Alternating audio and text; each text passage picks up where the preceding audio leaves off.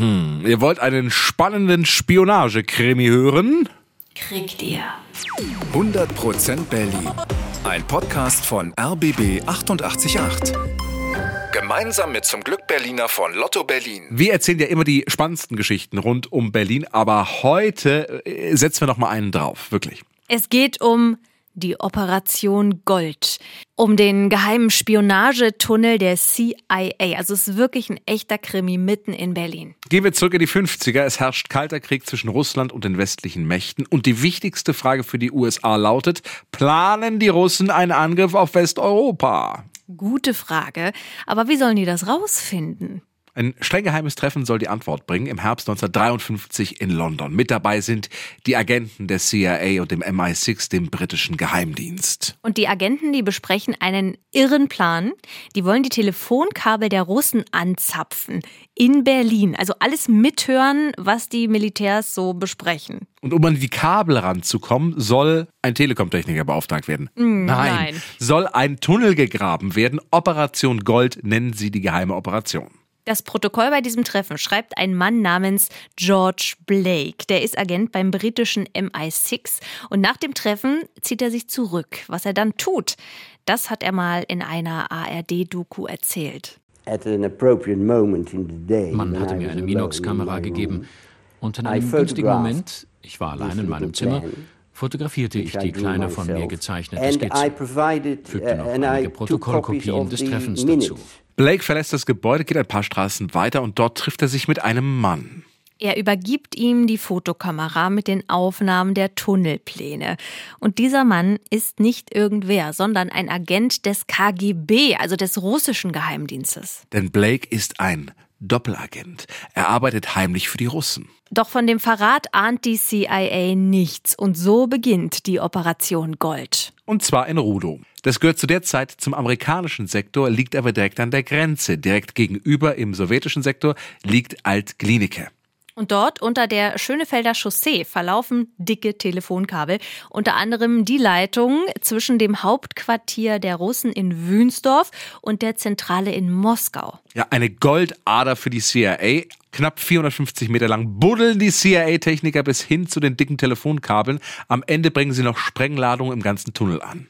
Und dann tritt Operation Gold in die heiße Phase. Die Leitungen werden angezapft. Los geht's. 400 Stunden Gespräche pro Tag nehmen die Amerikaner auf.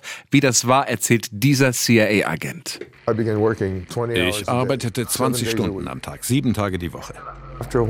Nach einer Weile waren mir die Stimmen und alles so geläufig, dass ich manche schon daran erkannte, wie sie den Hörer abnahmen oder atmeten. In London hören Analysten die vielen Stunden durch, notieren alles, was die Russen sich da so erzählen. Tja, und was machen die Russen? Die wissen ja von dem Tunnel. Ihr Doppelagent George Blake hat ihnen ja die Pläne geliefert. Doch warum tun die nichts? Das beantwortet dieser KGB-Agent. Das Hauptproblem war die Sicherheit unseres Mannes. Das heißt George Blake. Hm, denn hätten die Russen den Tunnel enttarnt, wäre ihr Doppelagent vielleicht aufgeflogen. Elf Monate lang hören die Amerikaner und Briten die Telefone ab, nehmen über 440.000 Gespräche auf. Aber langsam wird die russische Führung in Moskau nervös und sie entscheidet, das Tunnelprojekt muss enden, aber so, dass Doppelagent Blake eben nicht gefährdet wird. Die Russen brauchen einen Vorwand und die Gelegenheit kommt am 21. April 1956. Seit Tagen regnet es in Berlin in Strömen. Diverse Telefonleitungen sind im Stadtgebiet gestört. Wasser ist eingedrungen, da fahren ein paar russische Fernmeldetechniker zur Schönefelder Chaussee, zu den Kabeln, die die Amis abhören. Die russischen Techniker, die graben ein bisschen und stehen dann vor einer Eisentür. Die Soldaten öffnen die Tür und was dann passiert, beschreibt dieser russische Agent. Als die Techniker uns entdeckten, waren alle gleichermaßen erschrocken. Die Amerikaner haben noch nicht einmal ihre Geräte ausgeschaltet und sind weggelaufen. Sie ließen einfach alles stehen und liegen und liefen weg.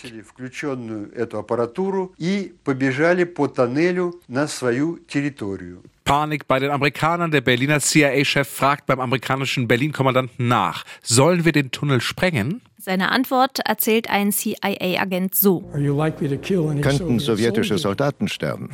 Gut möglich. Dann nicht. Ich will nicht, dass Sie hier bei mir den Dritten Weltkrieg anzetteln. Operation Gold ist vorbei, aber die amerikanischen Zeitungen feiern den Tunnel trotzdem als großen Erfolg.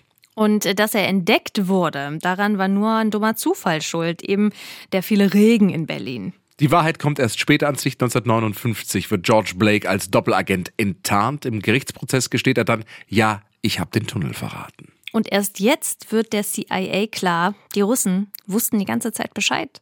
Blake wird zu 42 Jahren Haft verurteilt, flieht aber aus dem Gefängnis und verbringt den Rest seines Lebens in Russland. Und der Tunnel? Ein Stück davon könnt ihr euch heute noch anschauen, denn ein Tunnelteil steht heute im Alliiertenmuseum in Dahlem, der letzte Rest von Operation Gold. 100% Berlin. Ein Podcast von RBB 888. Gemeinsam mit zum Glück Berliner von Lotto Berlin.